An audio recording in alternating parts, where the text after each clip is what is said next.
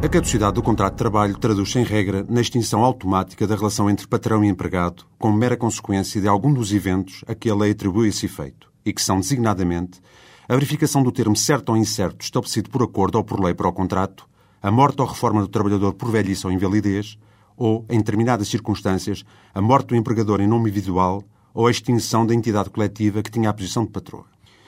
O contrato de trabalho a termo certo caduca no fim do prazo estipulado desde que a entidade patronal ou o trabalhador comuniquem por escrito a vontade de o fazer cessar, 15 ou 8 dias antes do dito prazo acabar, respectivamente. Por seu turno, o contrato de trabalho a termo incerto caduca igualmente através de comunicação escrita do patrão ao trabalhador, enviada em prazos diferentes, 7, 30 ou 60 dias, contados com referência à previsão do fim do contrato e consoante a duração da correspondente relação laboral, até seis meses, sete dias, entre seis meses e dois anos, 30 dias e mais dois anos, 60 dias.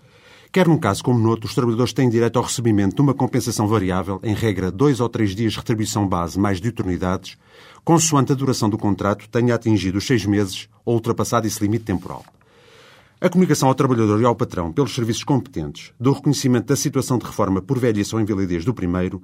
determina a caducidade do vínculo laboral existente entre ambos. A não ser que o empregado, após tal comunicação, se mantenha ao serviço da mesma entidade patronal por um período mínimo de 30 dias.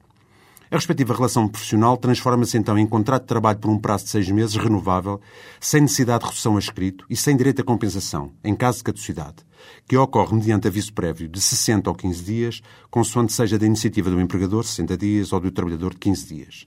Essa conversão da situação de efetiva em contratado a termo certo de seis meses acontece também com os trabalhadores que atingem a idade de 70 anos sem se terem reformado.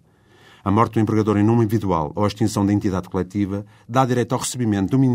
correspondente à retribuição base mais diuturnidades por cada ano completo de serviço, sendo a fração do ano calculada em termos proporcionais. Até à próxima semana.